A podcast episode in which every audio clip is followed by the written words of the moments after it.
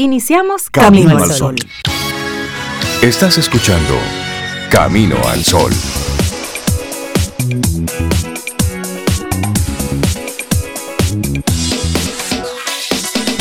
Muy buenos días, bienvenidos a Camino al Sol. Es jueves y estamos a 25 de noviembre, año 2021. Buenos días, Cintia Ortiz, Sobeida Ramírez y a todos nuestros amigos Camino al Sol oyentes. Buenos días. Hola, buenos días Rey, buenos días Cintia, Laura Sofía y como tú dices Rey, saludo especial y unos buenos días para todos y todas nuestros Camino al Sol oyentes. ¿Cómo están ustedes? Hoy 25. 25 de noviembre.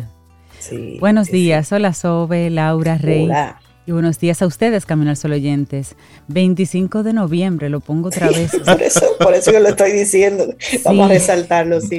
Sí, yo tengo un par de días escribiendo las fechas. Suerte que no es relevante. Pero he estado escribiendo las fechas así como que, ¿qué? ¿Cómo? ¿Cuánto? 22, 22 ¿no, Cintia? Son 24, ¿qué? Ubíquense, es que va pasando el tiempo. Va pasando, va pasando. Pero bueno, lo importante es que pase de la mejor manera posible. Y si no está bien, miren, vamos a cotejarlo nosotros, porque realmente tenemos que tomar las riendas de nuestros días. Y ustedes dicen 25 de noviembre y tiene para, para nosotros, tiene una, una connotación muy especial, porque se recuerda un día, un día muy triste, un día en el que en el año 1960, pues fueron asesinadas las hermanas Mirabal, las tres hermanas Mirabal, Patria Mirabal, Minerva Mirabal y María Teresa Mirabal activistas políticas y por órdenes del dictador Rafael Leónidas Trujillo. Se dice que por órdenes de él. Sí, todavía hay queda mucho de, para hablar sobre eso, pero lo importante a destacar de, este día es que luego todo un movimiento se, destacó a partir de, de ese hecho lamentable y terrible. Lamentablemente en nuestro país la historia no está escrita muy completa, que digamos. Son... Todavía hay mucha gente viva, como dice una, una, persona muy, muy querida. Entonces hay cosas que no se han dicho todavía, pero que sí, que sí es cierto, que esto detonó. Lo que al final ya todos supimos lo que pasó con, con el tirano. Pero también sirvió este día para utilizarlo como referencia para hablar sobre el tema de la eliminación de la violencia contra la mujer. Y esto es también para nosotros destacarlo. Así es, sí. Y esta convocatoria de cada 25 de, noviembre eh, se hace en todos los países del mundo y lo que reclama es políticas en todos los países para erradicar la violencia. Y la convocatoria se inició y fue iniciada por el movimiento feminista latinoamericano en el año 1981, en conmemoración a la fecha en la que fueron asesinadas estas tres hermanas Mirabal, como decía Rey, en el año 1960. Y en el 99, la jornada de reivindicación fue asumida por la Asamblea General de las Naciones Unidas en su resolución 54-134. Y eso se hizo el 17 de diciembre del año 1999. Y la motivación para, para seleccionar este día es todo acto, erradicar todo acto de violencia basado en la pertenencia al sexo femenino que tenga o pueda tener como resultado un daño o sufrimiento físico, sexual o psicológico para la mujer, así como las amenazas de tales actos, la coacción o la privación arbitraria de la libertad, tanto si se producen en la vida pública como en la vida privada. Así es, invitando a gobiernos, a organizaciones internacionales, a organizaciones no gubernamentales a convocar actividades precisamente para sensibilizar a la opinión pública sobre el problema de la violencia contra las mujeres, porque la violencia contra las mujeres se ha convertido en un problema estructural. ha tomado mucha fuerza, de hecho, en algunos países, tristemente, y se dirige básicamente hacia las mujeres con el objetivo de mantener o de incrementar su subordinación al género masculino. Su origen se encuentra en la falta de equidad en las relaciones entre hombres y mujeres en diferentes ámbitos y también en la discriminación que aún persiste hacia las mujeres. Cambios de salarios, salarios diferentes, tipos de tratamiento diferentes, libertades diferentes, accesos diferentes a productos, a servicios, a educación, todo eso todavía tiene que ver con falta de equidad. Es un día, como dice Rey, un día muy triste, porque pasó algo que no debió pasar, pero eso hace que cada año, al menos una vez al año, aunque eso debería estar siempre en nuestra agenda, pero una vez al año al menos pues todo el mundo se une, digamos, en un mismo sentimiento y en un mismo pensamiento acerca de este terrible hecho. Y falta mucho y las por cosas que siguen sucediendo, así es. Falta mucho por hacer. Por así arrancamos nuestro programa Camino al Sol de hoy, haciendo ese, ese aparte para recordar lo que ocurrió un día como hoy en el año 1960 en nuestro país. Y tú sabes que a propósito, ayer eh, yo estaba convertida en Camino al Sol oyente y estuve escuchando la siempre maravillosa y edificante participación de María José y las preguntas que hacían en el chat y la respuesta de ella en relación al uso de eh, lo y las, ¿no? los y las. Y, entonces yo pensaba, incluso le, iba a escribir, que yo estoy totalmente de acuerdo en, la parte que, obviamente, una académica como, como María José plantea de lo correcto en términos académicos y en términos de la lengua. Sin embargo, hay que incorporar un elemento, y es lo que quiero invitar como otra mirada, ¿no? El elemento político de eso. O sea, independientemente del uso correcto o no, el elemento político.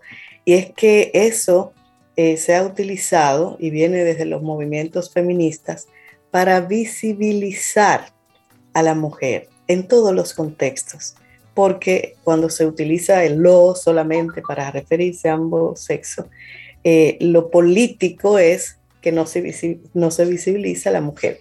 Y me pasó algo curioso, Rey Cintia, eh, hace un par de meses yo estaba en una reunión donde predominábamos las mujeres. Creo que solo había un hombre. Y yo, con intención, para ver la reacción, eh, porque a veces eso me divierte, Siempre me refería a nosotras, nosotras y nosotras y todo en femenino. Hasta que el varón que estaba, que es un tipo así abierto, pero su reacción fue, espérense un momento, vamos a detener esto. Tú nada más y ustedes que las y las y las, ¿y yo qué? Yo soy el varón, aquí no me siento incluido. Y entonces una reflexión, o sea, y acuérdense, no estoy hablando de lo correcto, lo incorrecto, sino de lo político que hay de trasfondo. Entonces yo decía, ah, mira, tú no te sientes incluido cuando yo digo las. Es lo mismo cuando siempre se refiere al sexo masculino, a los, cuando hay muchísimas mujeres, incluso a veces mayoría. Entonces, ese es el trasfondo, ¿no? Que a través del lenguaje, que es sumamente poderoso, se intenta con eso visibilizar a la mujer independientemente de que sea correcto o incorrecto. Acuérdense que a, través de la historia la mujer ha estado invisibilizada. Hay artistas en la literatura, en muchas áreas, en, el, en los negocios, donde la mujer a nivel histórico y más atrás han tenido que hacerse pasar por hombres para poder, poder estudiar. Han tenido que utilizar seudónimos. pasar seudónimos de hombres para poder escribir y publicar. Entonces, quería como compartir eso. Yo respeto el que, porque cuando la gente, uno habla de feminismo, a veces las mismas mujeres saltan, no, yo no soy feminista. Pero, pero hay, que, hay que ver el otro lado, ¿no? Y, y buscar información de dónde sale todo eso. Porque gracias a todas esas mujeres que algunas no es nosotras mismas a veces decimos esas locas eh, radicales. Bueno, pues gracias a esa, como, en todo movimiento político, hay de todo, ¿no? Sí. Hay los radicales y hay los no tan radicales, pero gracias a esos locos y locas que han aparecido en el mundo, es que hemos avanzado, sobre todo en términos de derecho. Si no hubiera sido por, por esos movimientos, hoy nosotras las mujeres no pudiéramos tener licencia, no pudiéramos tener un trabajo, no pudiéramos estudiar, no pudiéramos... Lo que ocurre en países como Afganistán, por ejemplo, donde por una oposición política conectada con su, eh, con su religión, bueno, pues las mujeres están relegadas a otro plano. Entonces, creo que es muy válido sobre eso que dices. Y, y rescatando un poquitito sobre lo que sobre el tema hablaba ayer María José Rincón, letra Z. Eh, lo correcto, lo incorrecto, en la medida en que la sociedad va adoptando una serie de formas, bueno, pues la lengua, que es un elemento vivo, se va cambiando, se va moviendo. Pero eso no lo determina, no lo determina, no se determina por ley, sino por uso. Y luego al final, por uso, pues se termina ya eh, plasmando en los reglamentos. Y lo importante a destacar en el día de hoy es precisamente que la violencia, lamentablemente, la violencia contra la mujer sigue siendo un tema de primera plana en este 2021, de manera, de manera muy terrible. Solamente un dato, y, ya con esto, y ya con esto cerramos, el 45% de los asesinatos de mujeres el año pasado, en el 2020, fue ocasionado por su pareja. El 45%, 134 mujeres fallecieron en condiciones de violencia en el país. 70 de esos 134 casos se consideran feminicidios. Hay todo, hay, hay, mucho por, por profundizar, por investigar, por analizar, por educar en nuestro país. Educar, eso. En la medida en que esto se visibiliza, que se habla, en esa misma medida, pues vamos creando otro tipo de conciencia. Así es. Así es. Así es. Hoy 25 de noviembre también es el Día de Acción de Gracias y este es un cambio radical, pero que hoy también es un día para dar gracias. Que es y que está. Así es. Es una fiesta nacional celebrada casi básicamente en Estados Unidos y Canadá, pero ya se ha adoptado en otros lugares. Algunas islas del Caribe, aquí muchas familias lo celebran, porque es una, fecha, bonita, correcto. Liberia, algunas comunidades de inmigrantes estadounidenses, canadienses en México, en Centroamérica, en Israel originalmente fue un día de agradecimiento por la cosecha y por el año anterior. Recordemos que antes tú no ibas al súper, había una cosecha y se agradecía a la tierra y, a la vida esa cosecha. Usted compraba víveres cuando ya la yuca estaba y, cuando el racimo de guineo estaba listo ya. Eh, una historia específicamente norteamericana, como dice Cintia, se ha adoptado en, otro, en otros países, pero eso del agradecimiento a la cosecha viene de, de, ese país, la situación que se vivía en aquel momento. Sí. Así es. Pero es bonito, como dice Rey. Hay que agradecer. Día para dar gracias, eso es bonito. Así es que nosotros a todos los Camino al Sol oyentes y a las Camino al Sol oyentes, hoy les damos las gracias. Son las 7:14 minutos. Arrancamos nuestro programa con música, que siempre está ahí presente. Laboratorio Patria Rivas presenta En Camino al Sol, la reflexión del día.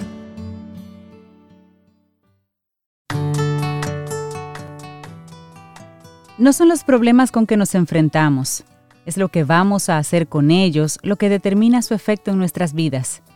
Por el solo hecho de intentarlo, nuestro espíritu ya está progresando. Nick Baylis. Nuestra reflexión. Afrontar no es enfrentar. Ahí Qué buena esa, esa introducción. Y lo hacemos una pregunta para iniciar. ¿Cuál es la diferencia, Rey, entre afrontar y enfrentar? una adversidad que ya él ha planteado. Bueno, son términos que el lenguaje coloquial confundimos, cuando la diferencia que los separa es importante. Y bueno, en esta reflexión, precisamente de eso es que vamos a hablar, Cintia. Claro, y es, que existe una gran diferencia entre afrontar un problema y enfrentar el problema. En ocasiones las personas confundimos ambos términos y acabamos un poquito mal parados. Intentamos dirigir situaciones vitales sobre las que apenas tenemos control. Al afrontar una situación, lo que hacemos es llevar a cabo una toma de decisiones basada en un proceso de solución de problemas. Esto es al afrontar. Por el contrario, cuando nos enfrentamos a las circunstancias adversas que suceden en nuestra vida, perdemos el norte, el control y finalmente desembocamos en una solución que termina siendo un nuevo problema. Ahí comenzamos a explicarlo ya. Claro, y lo cierto es que el enfrentamiento no es más que un subtipo del afrontamiento. Cuando uno afronta situaciones, posee una amplia gama de conductas y actitudes para escoger y ejecutar. Según la circunstancia, la persona que tengamos presente o nuestra personalidad, optaremos por una estrategia u otra. Por lo tanto, gran parte de la responsabilidad a la hora de afrontar problemas es solo nuestra es cierto que existe un cierto impulso o tendencia a responder a los problemas de la misma forma cada vez, Pero no está de más preguntarnos de vez en cuando si por norma encaramos los problemas de una manera beneficiosa para nosotros y el entorno. Hablemos ahora de ese afrontamiento basado en la emoción versus el problema. Así es, podemos separar dos ramas, afrontamiento basado en la emoción y afrontamiento basado en el problema.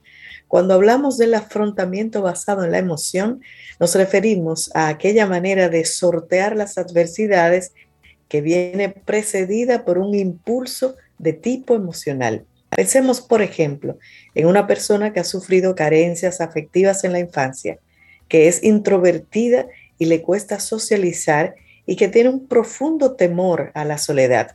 Para paliar todos estos obstáculos, lleva a cabo un afrontamiento basado en la emoción, de manera que cada vez que se ve inmerso en una situación social, necesita beber alcohol. Este es el ejemplo.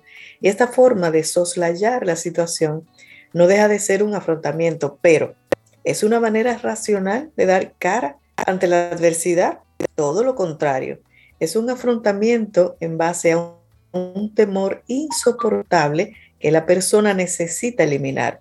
Por lo tanto, se trata de un escape que a la larga puede desembocar en un serio problema de alcoholismo. Desde otro punto de vista, podríamos encauzar esta misma situación desde un afrontamiento basado en el problema.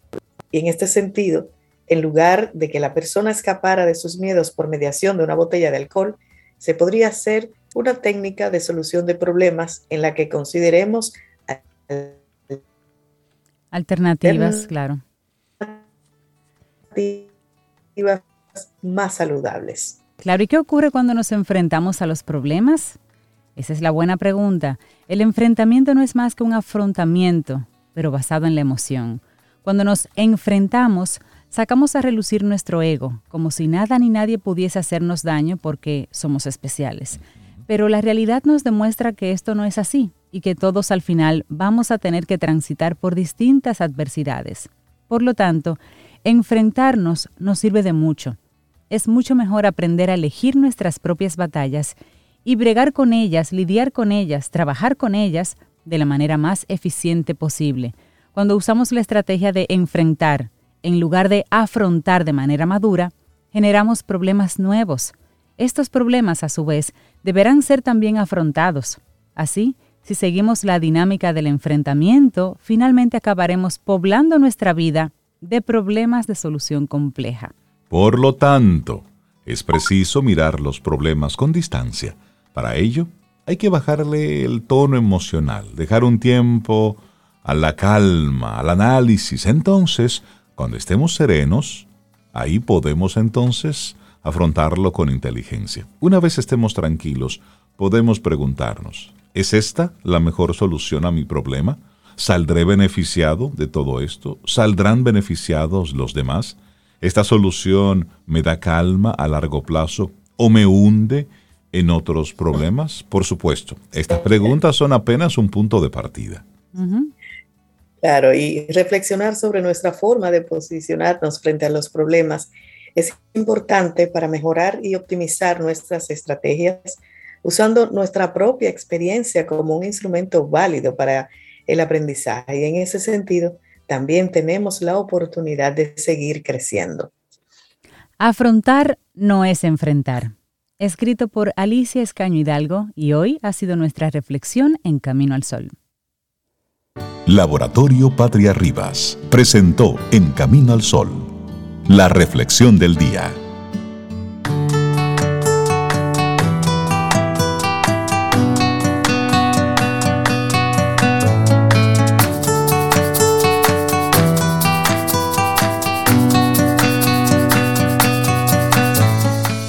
Cuando menos lo esperamos, la vida nos coloca un desafío para probar nuestro coraje y voluntad de cambio. En ese momento, no tiene sentido fingir que no ha ocurrido nada o decir que aún no estamos preparados. El desafío no te esperará. La vida no mira hacia atrás.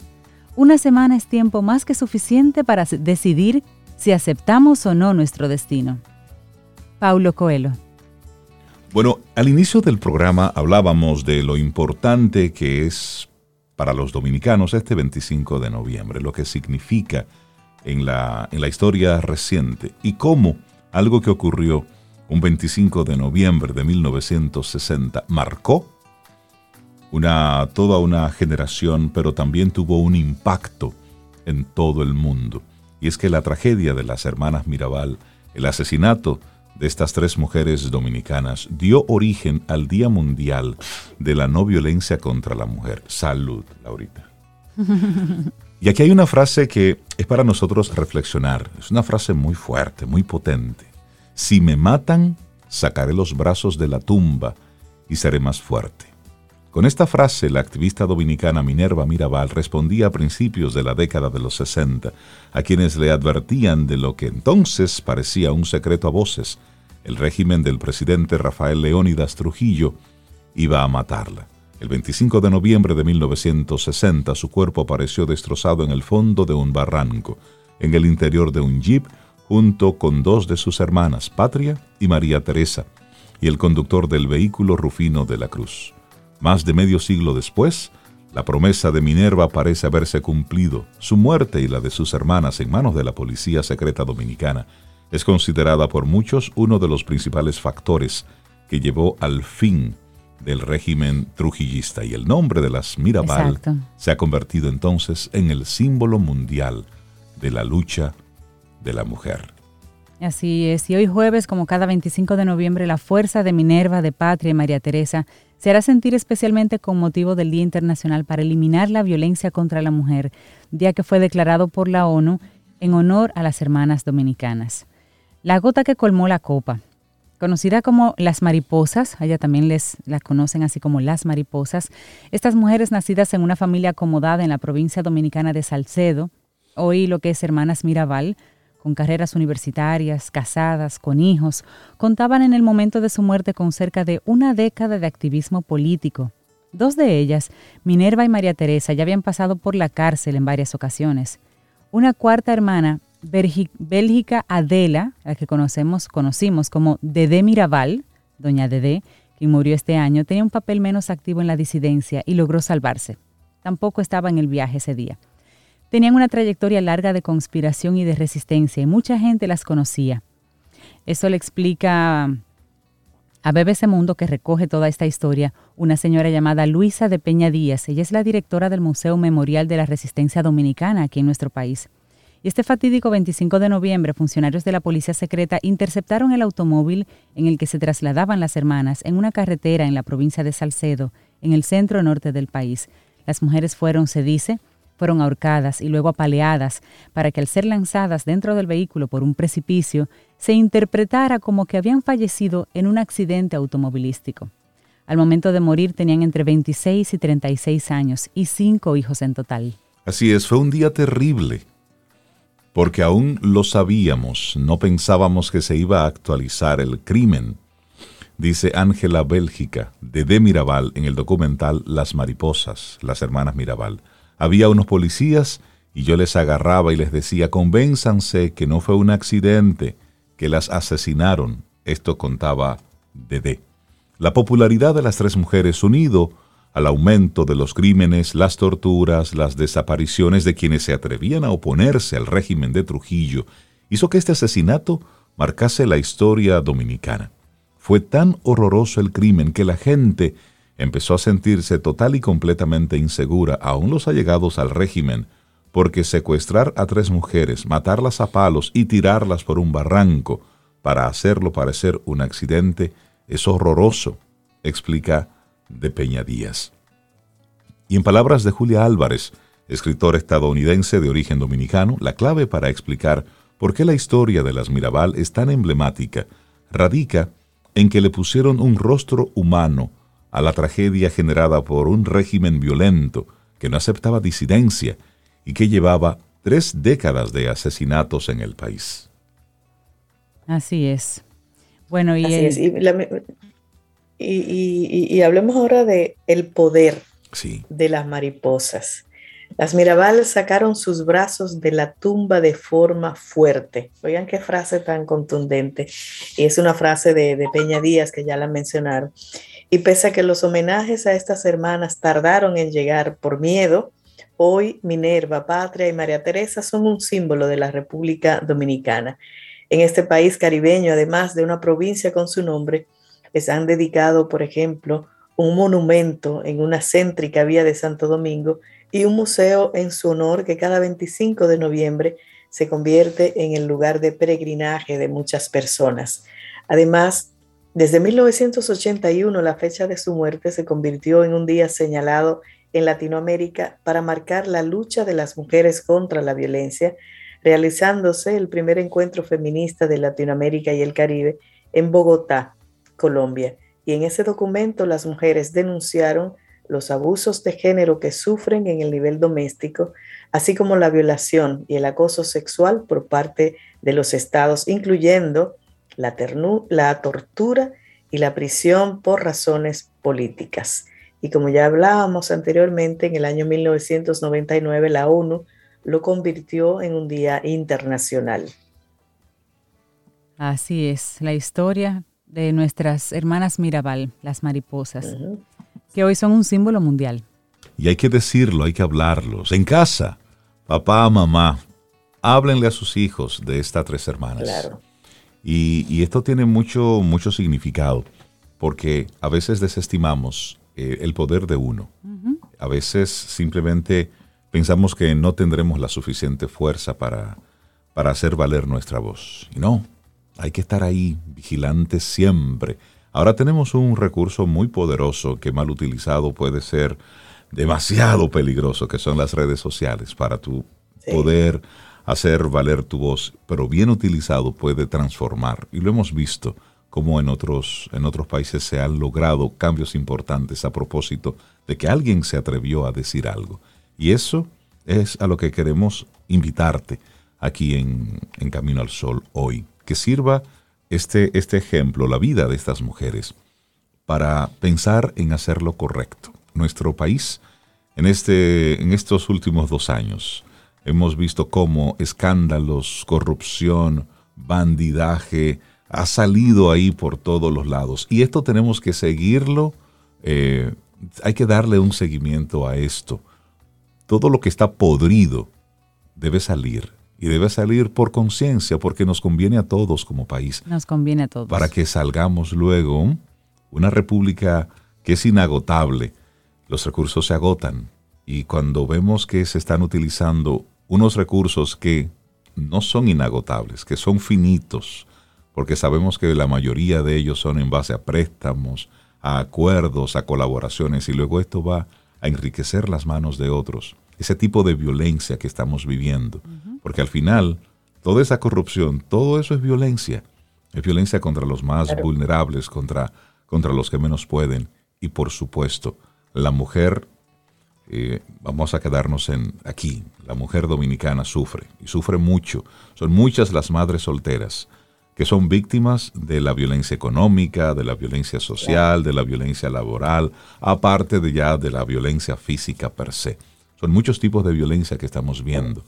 Eh, en los trabajos, esa desigualdad de pago, por ejemplo, por mencionar solamente un tipo de violencia. La, mujer que de una clase acomodada vive prisionera de una violencia económica. Es decir, son, son tantas figuras de, de, la violencia que tiene, es un mal que tiene tantos rostros, que es para nosotros tomar este día en particular y hacer una reflexión a lo interno de nuestros espacios para hablar sobre esto. Así es. Rey, gracias por ser tú el elemento que aquí en Camino al Sol el caballero tome esa palabra. Ten un buen día, un buen despertar. Hola. Esto es Camino al Sol. Camino al Sol.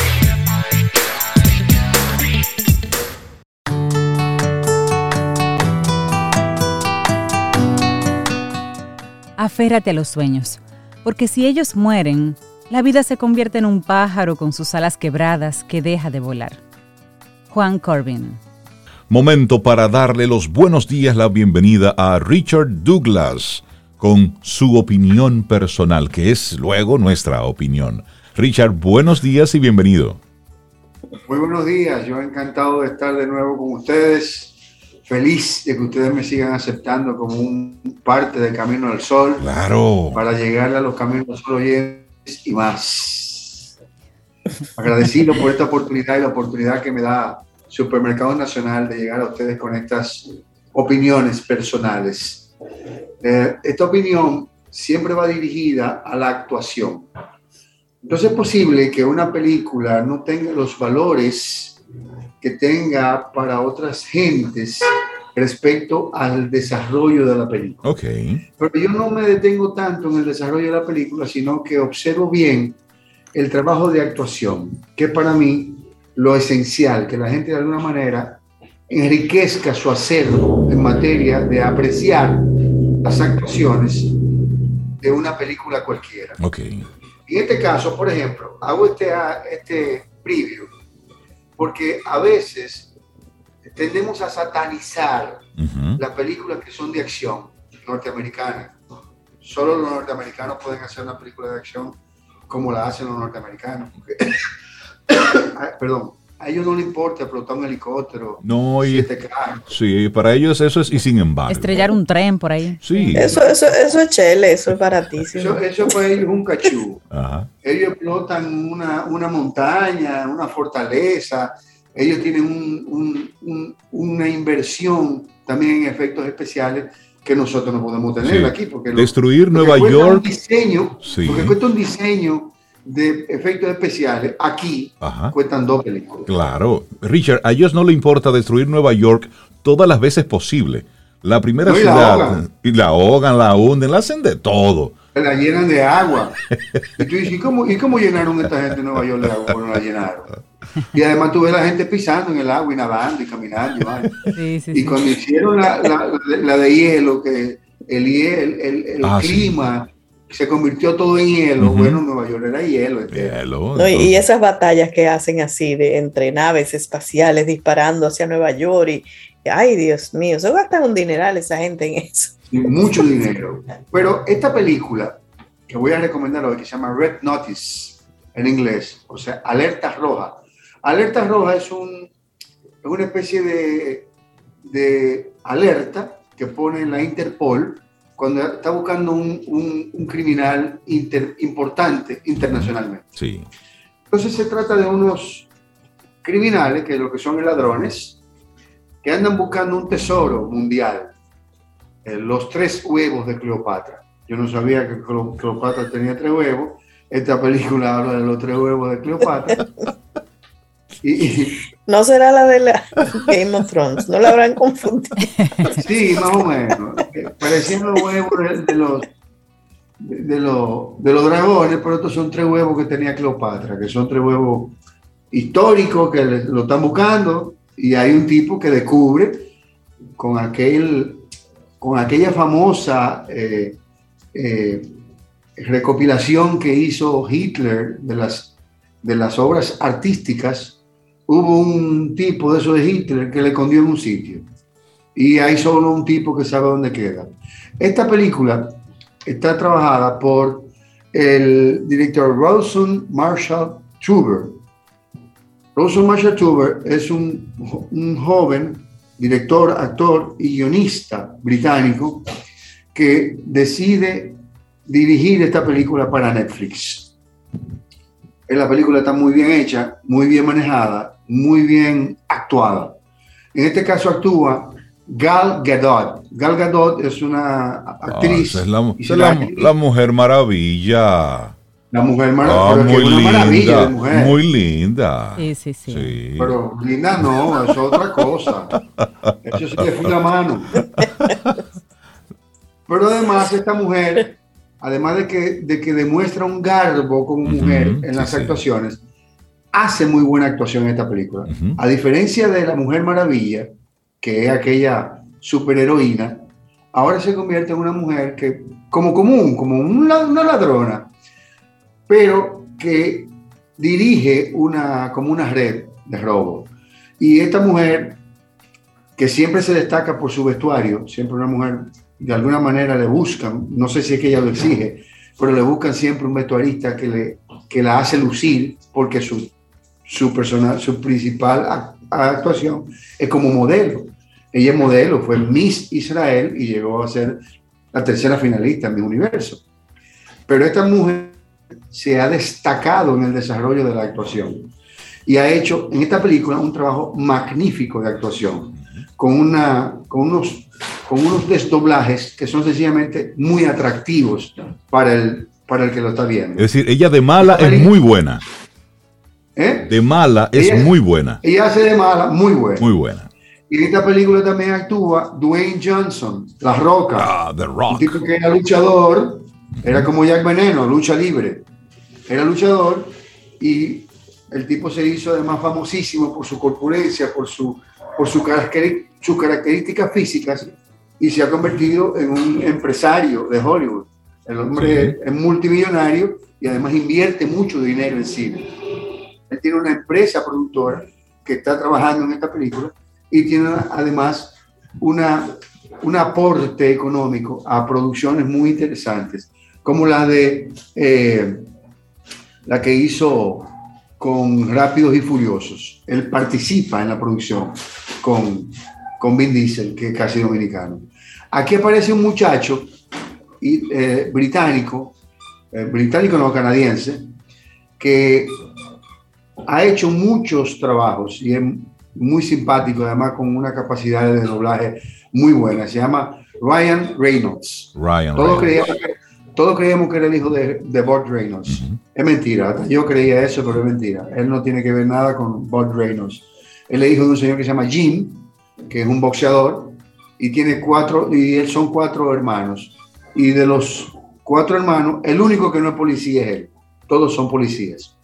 Entonces, este Ryan Reynolds hace un trabajo muy digno, es gracioso, simpático, porque la película tiene su toque cómico y hace un trabajo muy digno, muy bien hecho, muy creíble, muy confiable. Aparece otra actriz eh, que es de hindú, ella es británica, pero de descendencia hindú, Ritu Arya. Ritu Arya hace un personaje también, es, es, es, eh, es la antagonista de la película y lo hace muy dignamente, muy bien hecho, muy bien realizado. Aquí el trabajo a destacar es el de Rawson Marshall Tuber como director y el de estos cuatro actores que son las figuras principales de la actuación. No necesariamente porque una película sea de acción es una película mala. Es una película fantástica, que los gringos gastan muchísimo cuarto para hacerla, y a nosotros nos gusta muchísimo ver todo eso que hacen, que se tiran un helicóptero, que vuelan, que vuelan en helicóptero, que vuelan una fortaleza.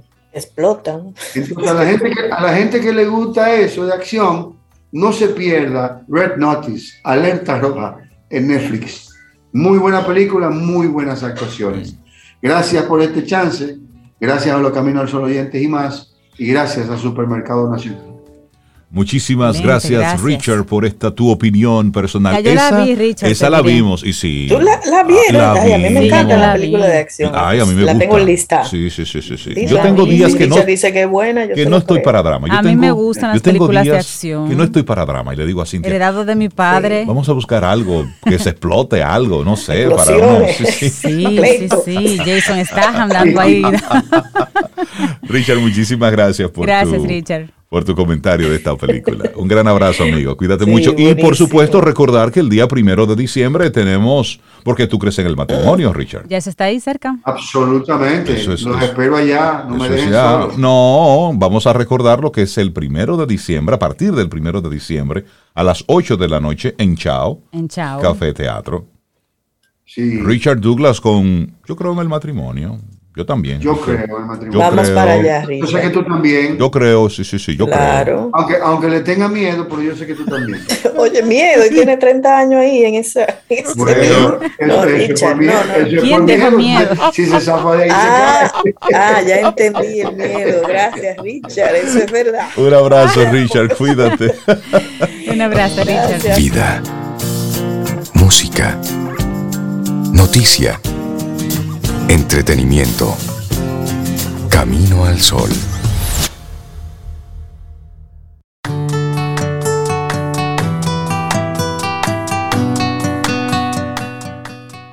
Es un error mirar demasiado lejos.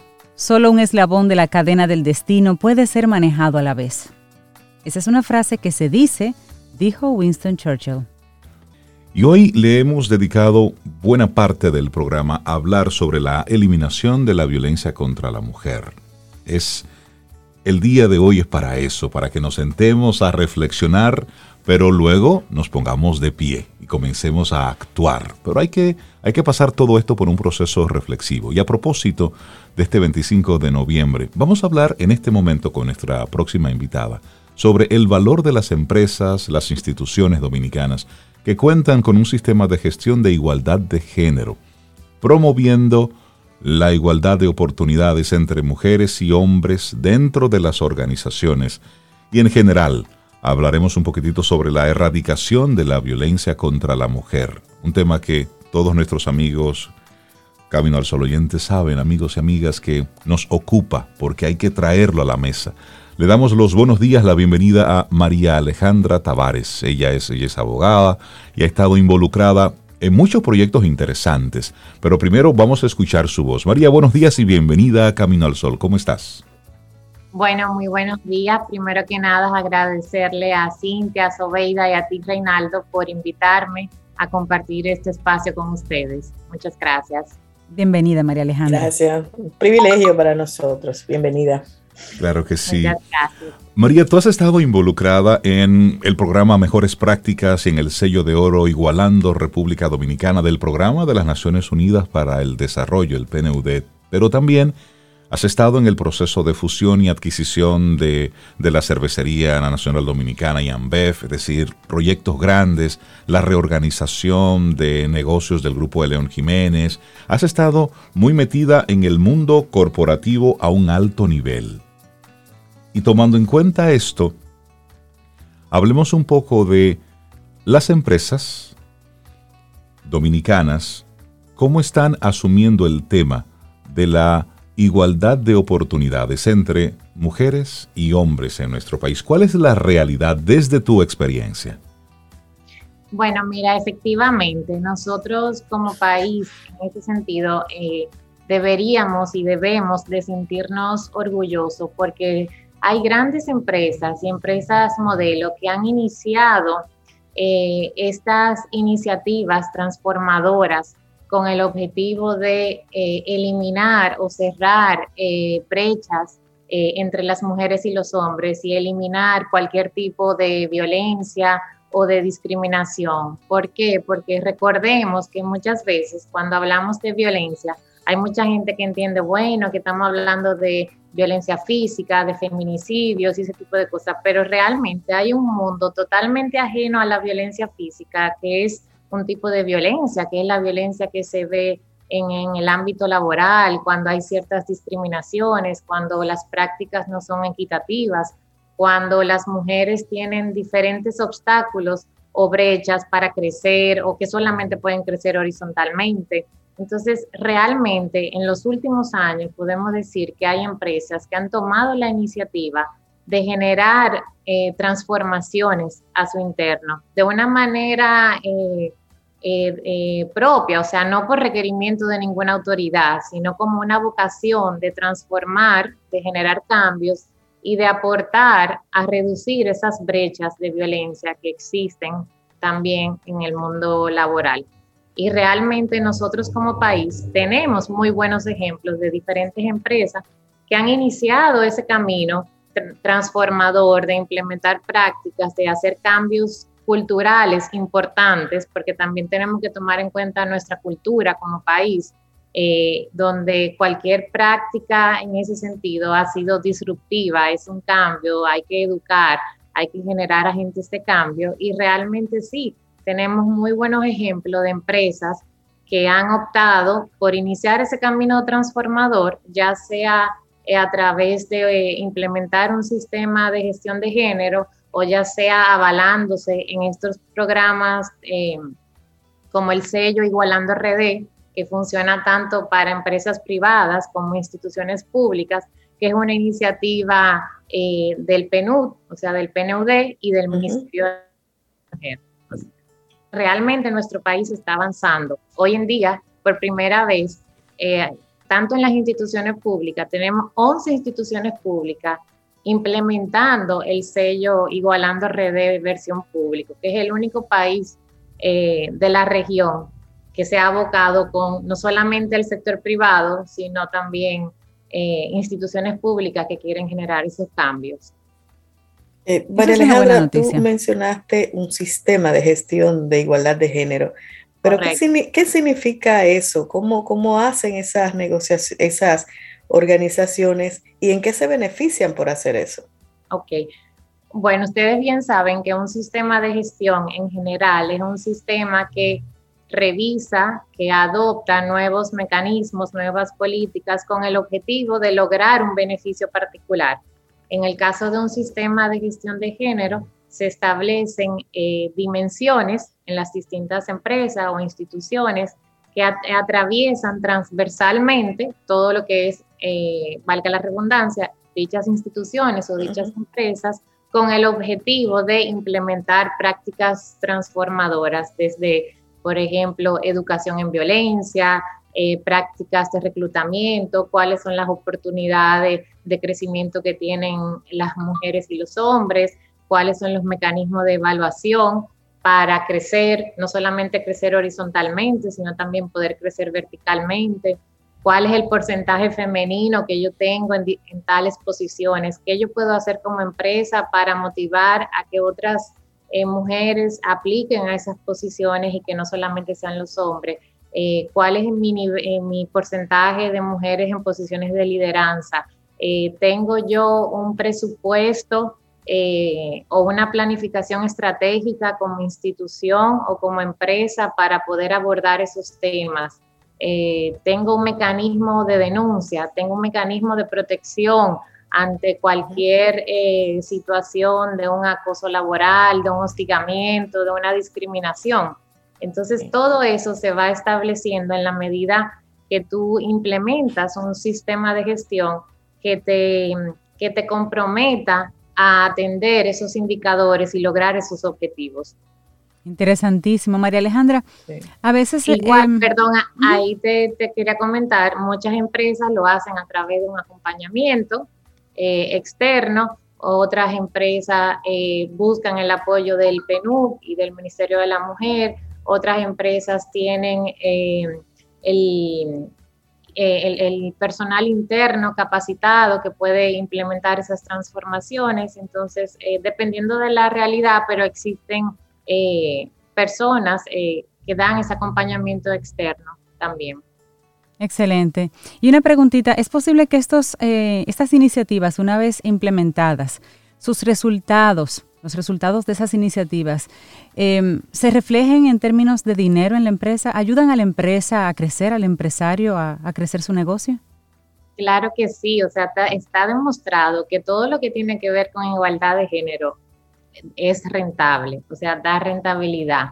¿Por qué? Porque desde que tú tienes un personal eh, orgulloso de pertenecer, tú elevas eh, la productividad, cuando tú tienes mejores prácticas, mejores, mejores programas de calidad de vida, de balance vida personal, trabajo, cuando tú tienes un mejor ambiente laboral, el empleado o las empleadas funcionamos mejor. Entonces, todo se traduce en rentabilidad cuando, por ejemplo, tú tienes eh, programas y prácticas destinadas a tus empleadas o tus empleados o a tus clientes, dependiendo de tu sector, hay una rentabilidad eh, enorme y demostrada. Eh, por ejemplo, yo puedo decir ejemplos como ha sido para cervecería implementar prácticas de derechos humanos, prácticas de igualdad de género, abordar el tema de la violencia BHD con toda su plataforma mujer ha ganado todos los premios eh, a nivel país y a nivel eh, internacional. Eh, también ha provocado también una rentabilidad para ellos. O sea, Barrick también con su, al ser la primera industria minera que trabaja temas de derechos humanos y de la mujer también ha ganado premios. O sea que efectivamente hay una rentabilidad detrás de todo esto. Hablemos un poco sobre la la relación de la igualdad de oportunidades, de, cómo se pudiese eh, implementar un sistema de, gestión de igualdad de género. Pero antes, recordar una entrevista que, leía ayer de, la actriz Jennifer Lawrence, donde ella tiene su más reciente película es con Leonardo DiCaprio. Y ella está ganando 5 millones de dólares por debajo de, de DiCaprio aunque ella sale primero en la lista de los, créditos. Entonces le hicieron esa pregunta, que cómo se sentía ella, que siendo ella la principal, está en la lista en primer lugar, está ganando 5 millones de dólares menos. Es decir, mira, es una realidad de la industria. En este momento no quiero eh, ponerle como un tinte amargo a, a todo esto, pero es una realidad de la industria. Y cuando lo vemos a esos niveles, ¿eh? que son muy públicos, que son muy obvios, y luego nos vamos entonces a la intimidad de esa pequeña empresa, de esa empresa mediana en un país como el nuestro, ¿cuál es la realidad de la igualdad de oportunidades y del tema salarial? Bueno, mira, eh, la realidad es que es increíble que hay muchas empresas donde no hay una brecha salarial, donde tal vez las brechas son otras, como si hay empresas donde sí hay brecha salarial.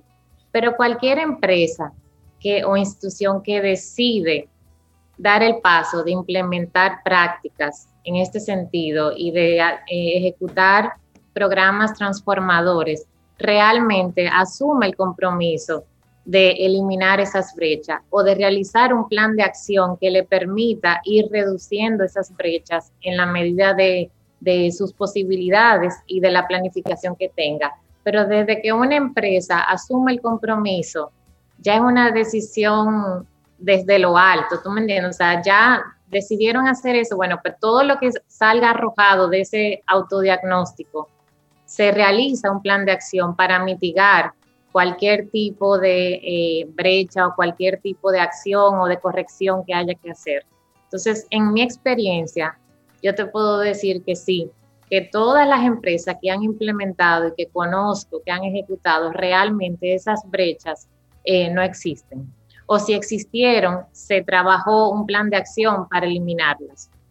Entonces, en la medida en que sumemos voluntades y otras empresas se sumen y otras instituciones se sumen a este tipo de prácticas, iremos aportando a reducir esas brechas que como país pudiésemos tener. O sea, que realmente funciona y, las correcciones se ejecutan.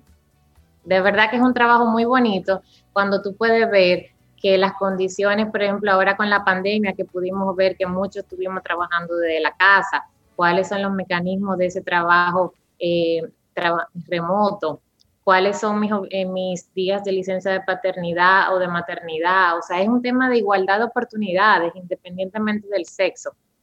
Entonces, realmente son prácticas transformadoras y que generan cambios y que generan agentes de cambio, porque en la medida también que tú educas a tus empleados, a tus empleadas, tú generas agentes de cambio transformadores que van a multiplicar lo que están aprendiendo, lo que están viviendo. Entonces tú provocas un cambio en la sociedad en ese sentido. María Alejandra, ¿a muy largo plazo o ese cambio se puede comenzar a visualizar a un plazo más corto? si nos ponemos en eso? la verdad que hay de todo. Habrán eh, medidas que tomarán más tiempo que otras, pero hay medidas y hay cambios que solamente con aprobar una política o aprobar un proceso, se, tú, tú vislumbras el cambio, tú lo ves, desde que tú decides, bueno, vamos a entrenar a todo mi personal en violencia, vamos a explicarle tanto a las mujeres como a los hombres qué es un acoso eh, laboral, qué es, una, qué es un ambiente hostil, qué es un acoso sexual. Ya tú sabes que tú le estás dando las herramientas de qué hacer y qué no hacer. Y si lo hice, si estoy viviendo la situación, ¿dónde lo reporto? ¿Quién lo reporto? Eh, ¿Cuál es el proceso de denuncia? ¿Cuál es la medida de corrección en ese sentido? ¿Cuál es la tolerancia cero que yo como empresa tengo ante cualquier acto de discriminación o de violencia? Entonces, de verdad, hay muchísimos ejemplos de acciones transformadoras que tienen un impacto inmediato, que ya por ejemplo, bueno, yo no tengo presupuesto para tener una unidad de género, bueno, pues vamos a poner el presupuesto del año que viene, entonces ya eso ya hay que esperar. Pero establecer una línea de denuncia que tenga, eh, que quien reciba la denuncia sea un tercero, bueno, pues ya lo pongo en planificación para el año que viene, pero mientras tanto que lo reciba el área de recursos humanos, por ejemplo. Entonces, dependiendo de la medida, tú puedes ver resultados inmediatos o a corto, mediano, largo plazo. Y me surge una, una curiosidad, María Alejandra. ¿Cuál ha sido, en tu experiencia, la reacción de las personas, tanto de, de los varones, las mujeres que están en esas empresas? Bueno, en el caso de, de los varones ha sido eh, retador en algunos casos, pero en otros dicen, bueno, es verdad, esto no debe ser porque tienen hijas, tienen, tienen hermanas, tienen esposas. Eh, también influye mucho eh, el nivel de educación de la persona, la historia familiar de dónde viene, la cultura de nuestro país también.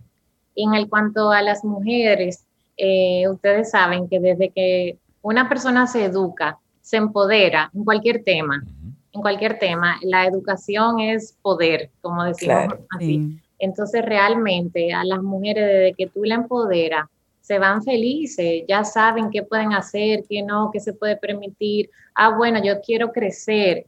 Bueno, pero si yo quiero crecer y mi aspiración es eh, ir a, a, una posición vertical, porque yo tengo que hacer para yo tener el perfil para poder aplicar a esa posición y que no me rechacen porque simplemente yo soy mujer o porque yo soy mamá de tres niños.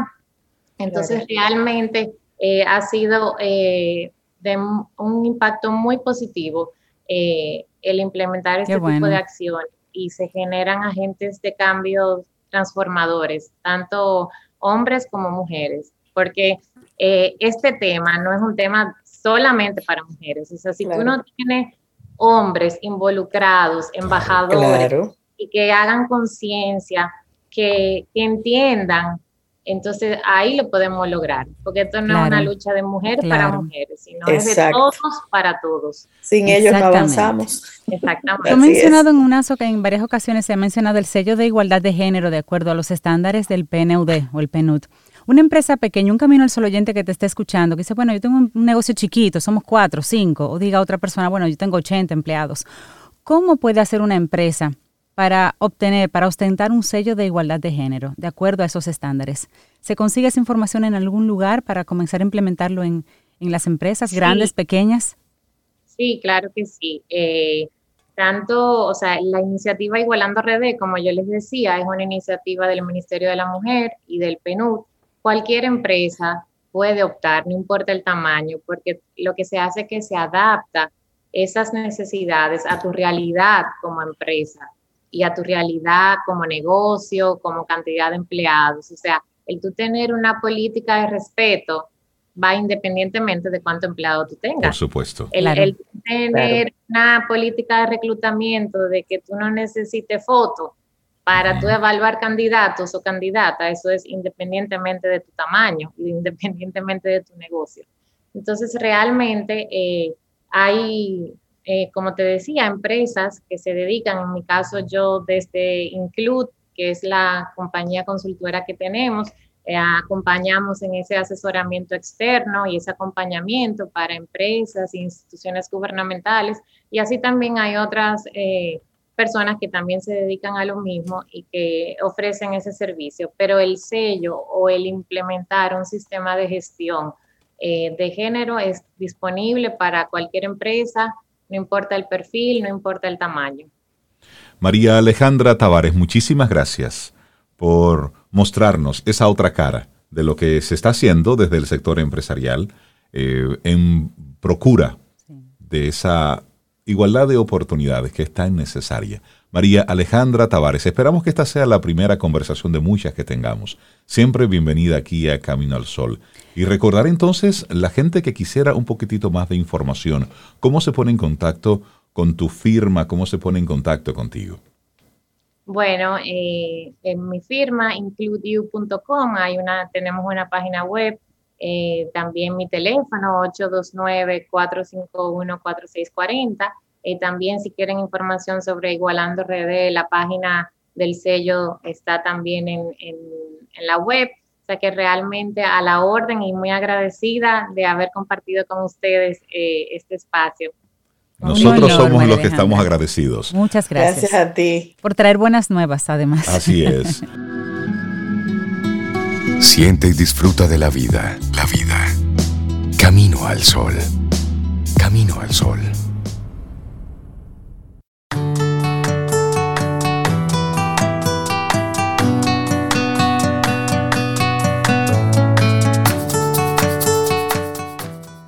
Lo que nos manda decir Albert Ellis, un conocido psicólogo en terapia cognitiva, dice, los mejores años de la vida son aquellos en los que usted decide que sus problemas son suyos. No culpabiliza de ellos a su madre, a la ecología, ni a su presidente. Eso. Usted se da cuenta que tiene el control de su propio destino. Eso termina con un ok, ok. ¿Entendió? Buenos días a Fénix Pérez, nuestra coach personal. Fénix, ¿cómo estás? ¿Cómo estás? Bien. Se nota. Se te nota, Fénix. Ocho horas. Ay, quiero disculparme por, por, por esa demora que... No, No, pues estamos, no, estamos conversando y es, No, de no, ju- no, y es, y es jueves. Claro que sí. Lo Claro, importante es que tenemos tu compañía. Atención y emoción para el 2022. Atención. Eso. Emoción. Ese es el tema. Mira, yo tengo ahora mismo, eh, que voy a comenzar a principios de diciembre, dos, dos talleres. Uno uno- un intensivo para el desgaste por estrés profesional o personal, porque hay gente que aún en su casa, eh, el, el mismo hecho de estar en su casa eh, lo estresa, o sea, sin trabajar, a un nivel eh, por encima de lo aceptable. Y tengo otro taller que es sobre el mapa de la prosperidad, del Vision Board eh, que lo vamos a hacer, va a ser una charla primero con todo el fundamento científico y el, eh, para poder hacer el mapa y luego el segundo día es el taller, ¿no? El, el de vamos a pegar, a jugar muñeca, a jugar mariquita. Ay, la mariquita, la cédula, espérate, la cédula. Esa, esa rodó. Mira, ¿y cómo vamos a conectar Eh. eso de la atención y de la emoción? Exactamente. Esas dos cosas. Por eso, por eso, por eso el tema. Porque irónicamente, paradójicamente, aplica para ambas cosas. Donde tú pones tu atención, dicen, donde tú pones el ojo, pones la bala. No, eso, eh, en, los refra- en muchos refranes hay mucha sabiduría. ¿Qué pasa? A donde tú diriges tu mirada, y, esa, y a esa mirada, esa mirada normalmente no va vacía, esa mirada va con una expectativa. La, la intención, el pensamiento que tú le pones a esa expectativa de eso que tú miras, ahí estás poniendo la atención. Entonces, adivina qué, la profecía autorrealizada, tú serás complacido. Entonces a veces dicen, no, pero es que yo visualizo la televisión y la visualizo y la visualizo y no se me da. Entonces aquí viene la emoción. La emoción, ¿a dónde la estás poniendo realmente? Entonces, como dicen en la película El Secreto, como dicen esas cosas, sí, dicen, eh, y también lo dice Joy Dispensa, que tiene un fundamento científico experim- experimental, o sea, no teórico, sino experimental, donde tú pones la emoción, la emoción que tú le pones a eso que le pones atención, es entonces lo que hace la, la- la- que se materialice o no lo que tú quieres. Porque tú estás visualizando la televisión, la ves. Ahora, cuando te llega la emoción, la emoción por lo general a donde se va es a que no tengo la televisión, a que no sé cómo la voy a conseguir, a que no veo cómo que va a venir eso. Te hablo de la, de la televisión por, porque me hablaron de una televisión ahorita, pero eso aplica para cualquier cosa. Entonces, las personas que se, que se queman por estrés ah, viven un círculo vicioso. O sea, se meten en un círculo vicioso despacito. Y aparte, normalmente hay una predisposición, ¿no? Eh, ya sea biológica, ambiental, hay una predisposición y estimulantes para eso, pero entran con un pensamiento atendiendo a lo que está mal, a lo que está pasando mal, a lo que no está funcionando, a lo que no se me da, a donde no me complacen, a donde me rechazan. Entonces eso me causa un burnout. Y el, mismo estado de burnout es un estado de descenso, por lo general muy sutil, muy suave, que al principio parece pueril, parece como que eso no es nada, eso, eso soy yo. Entonces, eso, el, el, el tú enfocarlo desde ya un poquito de desgaste, un inicio del desgaste con algunos pequeños síntomas, invita a tu atención a seguir observando, viendo, atendiendo a lo que está mal. Y eso, y eso te va metiendo en una espiral hacia abajo que termina, señores, lo del tema del síndrome de desgaste por estrés. No importa que usted le duele la cabeza y que sea 20 a 20 alergia y que le dé 40 dolores de cabeza. que, o sea, ¿qué importa eso? ¿Cuál es el problema del desgaste? Porque usted tiene la vida entera alérgico a, aquello, a la, a la almendra, a los camarones. El problema con el síndrome de desgaste por estrés es que es progresivo. No te das cuenta, es silente al principio. Y te puede, que lo he visto yo, sacar del mercado laboral. Pero no es que te saca como tú sales, cuando tú tienes un accidente y salís, Dios libre, claro. Y sales y bueno, fulano está eh, de baja médica por un año. Y fulano está en su casa estudiando, eh, aprovechando el tiempo, recibiendo amigos, eh, recuperando. No, no, usted no se va con esa buena onda. Usted se va a seguir adentrándose en ese hoyo negro. Donde tu autoestima profesional se va al suelo.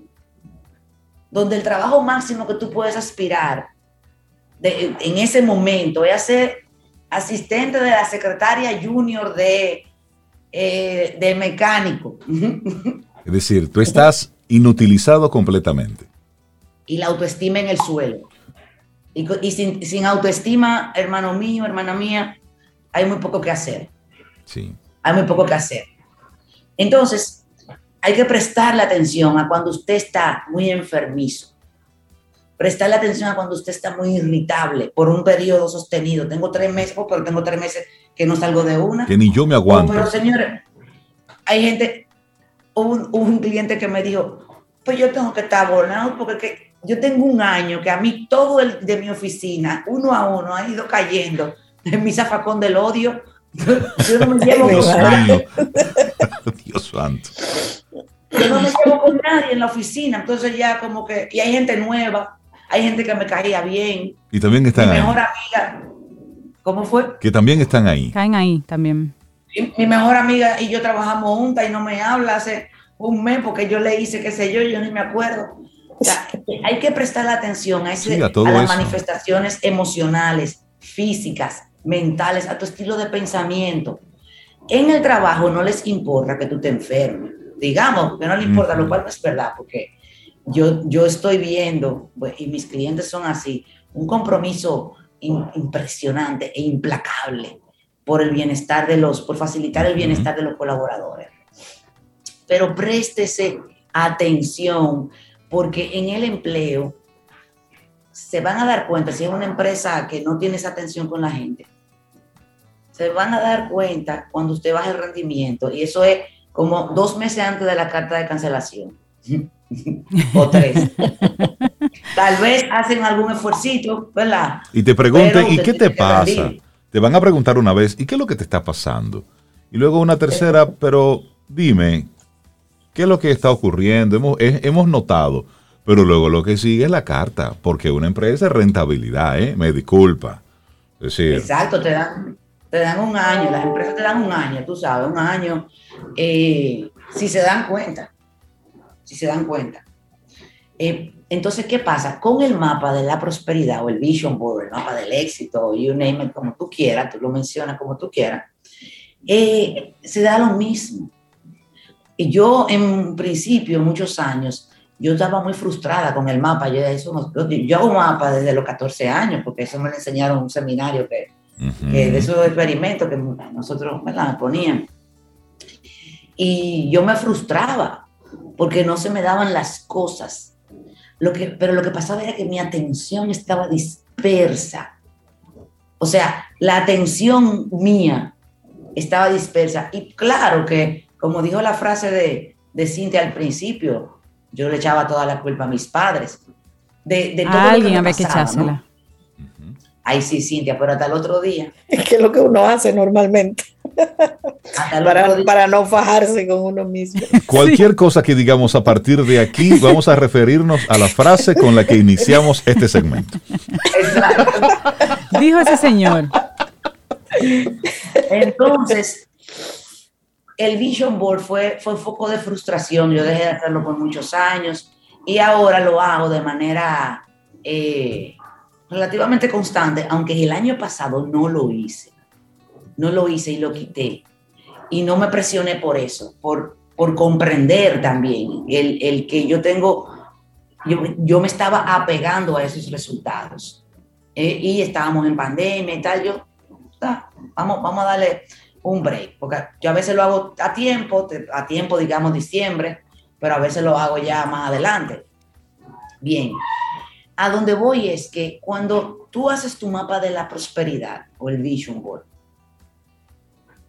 pon simplemente atención, aplícale una emoción, pero una emoción voluntaria. Tú no esperes que la televisión que está pegada ahí sea lo que te genere la emoción, porque no, no te la va a generar, porque no la tienes. Entonces el cerebro lo que busca es la evidencia que tiene a su alcance y la evidencia es que la televisión no está ahí. Uh -huh. Entonces vete directo a crear la emoción de manera artificial, entre comillas, pensando en algo que sí te genere emoción. Uh -huh. Entonces elige la emoción, elige el, el objeto del deseo, piensa bonito de alguien y vuelve a pensar en la televisión y suelta, no te apegues. Y eso lo vamos a aprender en los talleres que tienes para los próximos días. Vamos a recordarle a la gente cómo puede conectar contigo. Mira, directamente el celular 809-307-6610. Correo electrónico fénix, fénix, arroba. Síganme en Instagram y en el canal de YouTube también y en mi página que subo eh, artículos que pueden ser escritos, que pueden ser, que son de mucho apoyo para las personas que lo reciben. Entonces, nada. Fénix, está. que tengas un muy buen día. Está todo dicho. Un abrazote.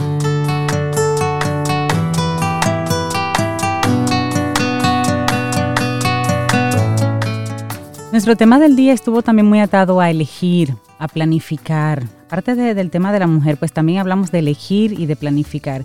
Nuestra última frase de hoy es de Alan Lakin y dice, planificar es traer el futuro al presente para que puedas hacer algo al respecto ahora.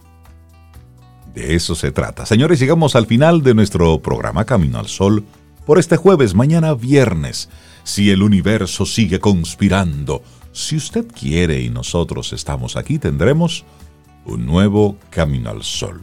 Y hoy, jueves, en el que en Estados Unidos, en Canadá, se celebra el Día de Acción de Gracias. Miren, independientemente de la transculturización, es un día bonito. Es un día bonito para usted dar gracias. En este caso, sí. Si no ¿verdad? lo quiere celebrar hoy, no importa, no celebre hoy. No tiene que celebrarlo hoy, pero celébrelo mañana, pasado mañana y el domingo y el lunes, porque todos los días son buenos días para nosotros ser agradecidos. Y hoy prestarle una atención especial a este 25 de noviembre, Día Internacional de la Eliminación de la Violencia contra la Mujer.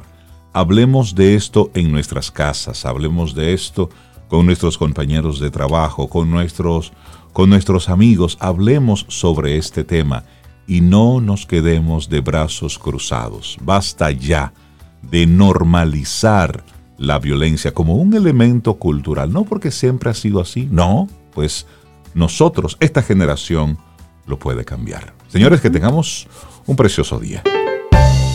Y esperamos que hayas disfrutado del contenido del día de hoy.